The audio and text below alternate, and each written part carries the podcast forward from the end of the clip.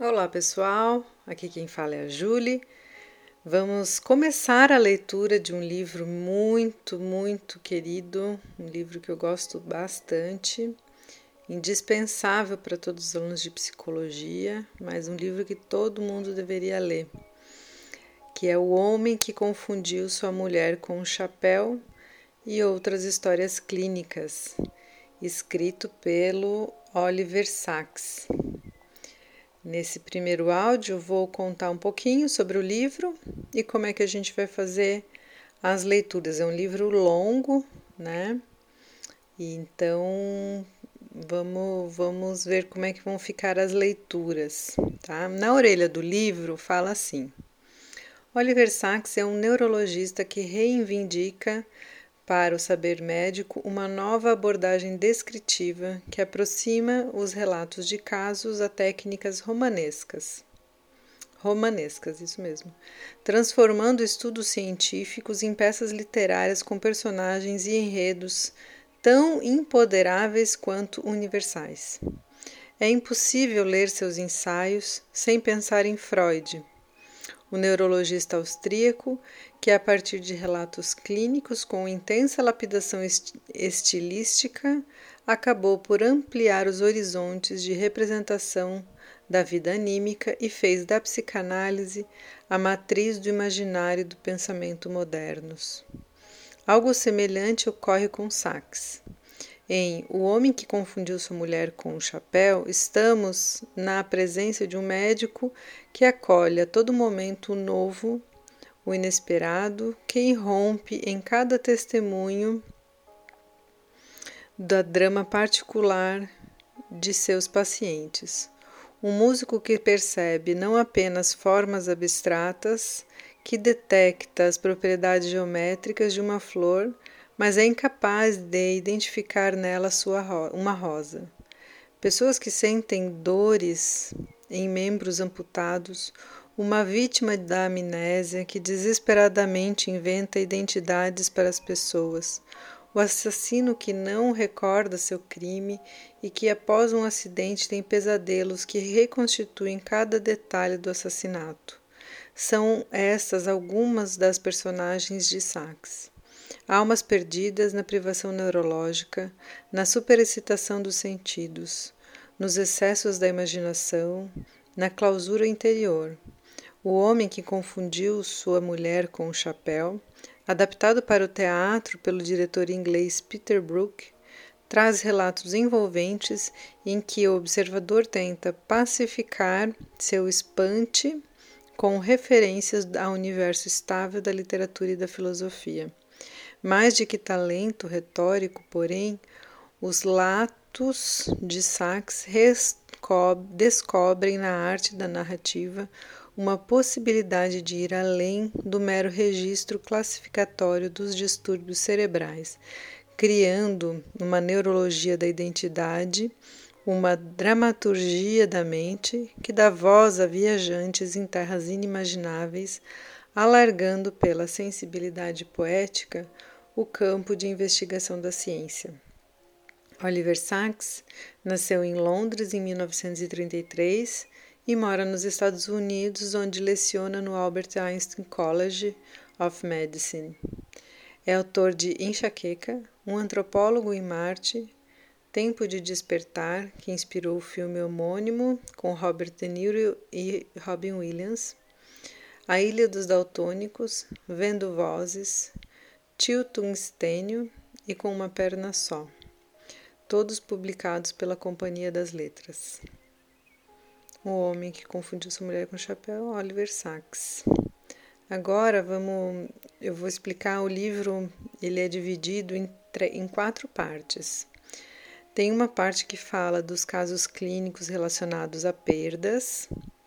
Tem a parte 2, que é dos excessos. Parte 3, transportes. E parte 4, o mundo dos simples. Então, essa divisão ele fez, né, meio que categorizando os, os casos clínicos dele.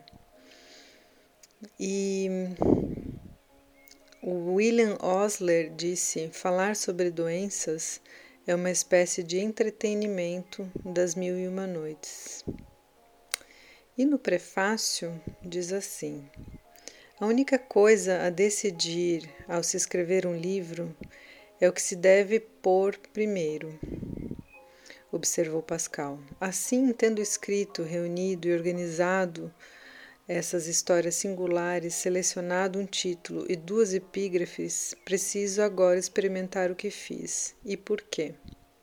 A duplicidade das epígrafes e o contraste entre elas, de fato, o contraste que Eve Mackenzie estabelece entre o médico e o naturalista, corresponde a uma certa duplicidade em mim, pois eu me sinto igualmente naturalista e médico, e me interesso tanto por doenças quanto por pessoas.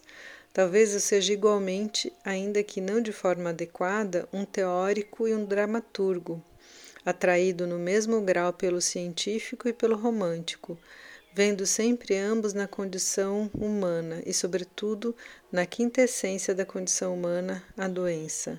Os animais contraem enfermidades, mas só o homem mergulha radicalmente na doença.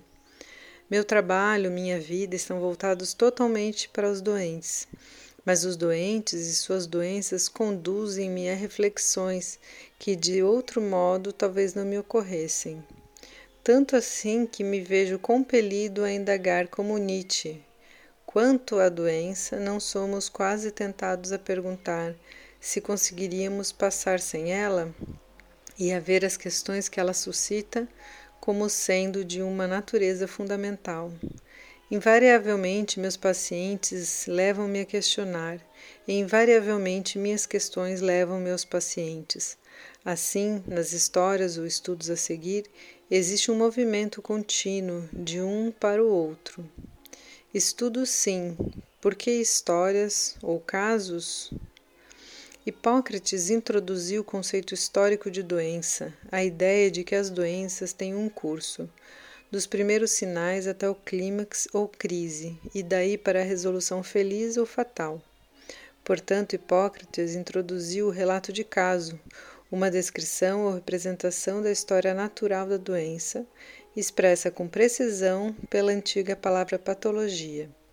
Esses relatos são uma forma de história natural, porém nada nos dizem sobre o indivíduo e sua história, nada transmitem sobre a pessoa e sua experiência enquanto se vê diante da doença e luta para sobreviver a ela.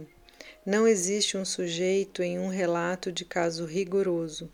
Os relatos de caso modernos aludem ao sujeito em uma frase superficial: indivíduo trissômico e albino, sexo feminino 21 anos que tanto se poderia aplicar a um rato como a um ser humano. Para devolver o sujeito humano ao centro, o ser humano sofredor, torturado, em luta, deve, devemos aprofundar um relato de caso, transformando em uma narrativa ou história. Só então teremos um quem além de um o que, uma pessoa real, um paciente em relação à doença, em relação ao físico. O ser essencial do paciente é muito relevante nas esferas superiores da neurologia e da psicologia, pois nessas áreas a individualidade do paciente está essencialmente envolvida e o estudo da doença e da identidade não pode ser desarticulado. De fato, esses distúrbios, juntamente com sua descrição e estudo, exigem uma nova disciplina que podemos denominar neurologia da identidade pois lida com as bases neurais do eu, como antiquíssimo problema da mente e cérebro. É possível que deva existir necessariamente um abismo, um abismo categórico entre o psíquico e o físico, mas os estudos e as histórias que concernem simultaneamente a ambos, e são esses que me fascinam em especial e que, de um modo geral, apresento neste livro, podem não somente servir para aproximá-los mais, para nos levar à própria intersecção de mecanismo e vida, a relação dos processos fisiológicos como biografia. A tradição das histórias clínicas ricamente humanas atingiu um ponto culminante no século XIX e depois declinou com o advento de uma ciência neurológica impessoal, Lúria escreveu: O poder da descrição, tão comum nos grandes neurologistas e psiquiatras do século XIX, hoje quase desapareceu. Precisa ser revivido. Suas obras mais recentes, The Mind of Mnemours eh, e The Man with Word, são tentativas de reviver essa tradição perdida. Assim, os relatos de casos contidos nesse livro remontam a uma antiga tradição, a tradição oitocentista de que fala Lúria, a tradição do primeiro historiador médico, Hipócrates, e a tradição universal e pré-histórica de os pacientes sempre contarem suas histórias aos médicos. As fábulas clássicas contêm figuras arquetípicas, heróis, vítimas, mártires, guerreiros, os pacientes neurológicos são tudo isso e, nas suas histórias singulares aqui narradas, são também algo mais. Nesses termos míticos ou metafóricos, em que categoria devemos incluir o marinheiro perdido ou as demais, as demais figuras estranhas aqui mencionadas? Podemos dizer que são viajantes em terras inimagináveis, terras sobre as quais, de outro modo, não teríamos ideia ou concepção. É por esse motivo que suas vidas e jornadas, ao meu ver, possuem um quê de fabulosas, e foi por isso que usei a imagem das Mil e Uma Noites de Osler como epígrafe e que me senti compelida a falar em histórias e fábulas tanto quanto em casos. O científico e o romântico nessas esferas imploram para ficar juntos. Lúria gostava de falar em ciência romântica.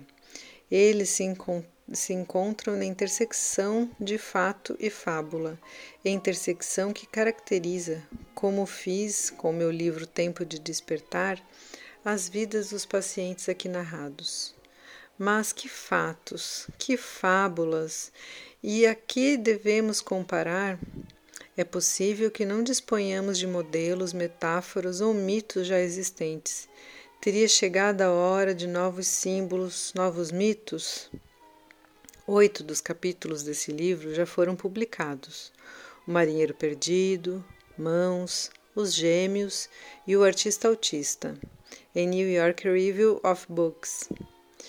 É, o Homem que Confundiu Sua Mulher com Chapéu e Reminiscência, e aí agora ele vai citando os capítulos que foram publicados nos diversas uh, revistas e jornais da área, né?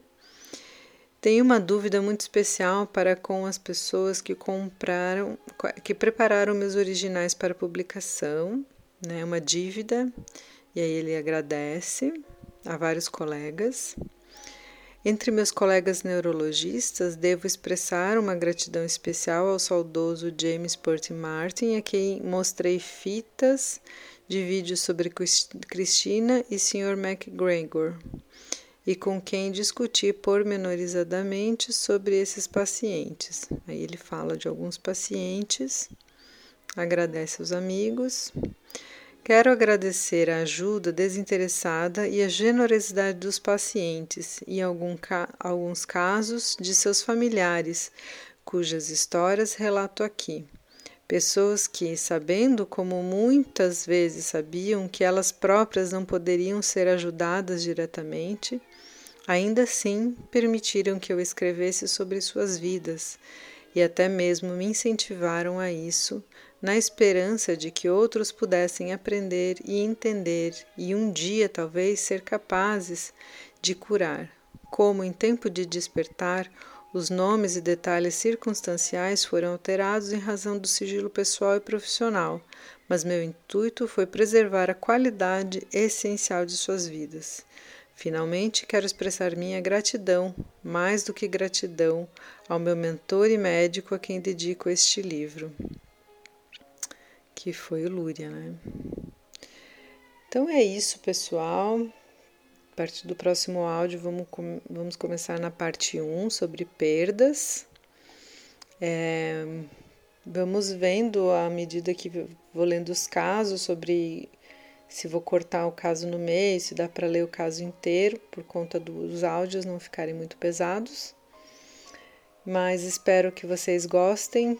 é um livro que, além de trazer casos clínicos, ele traz pessoas junto nesses casos, né?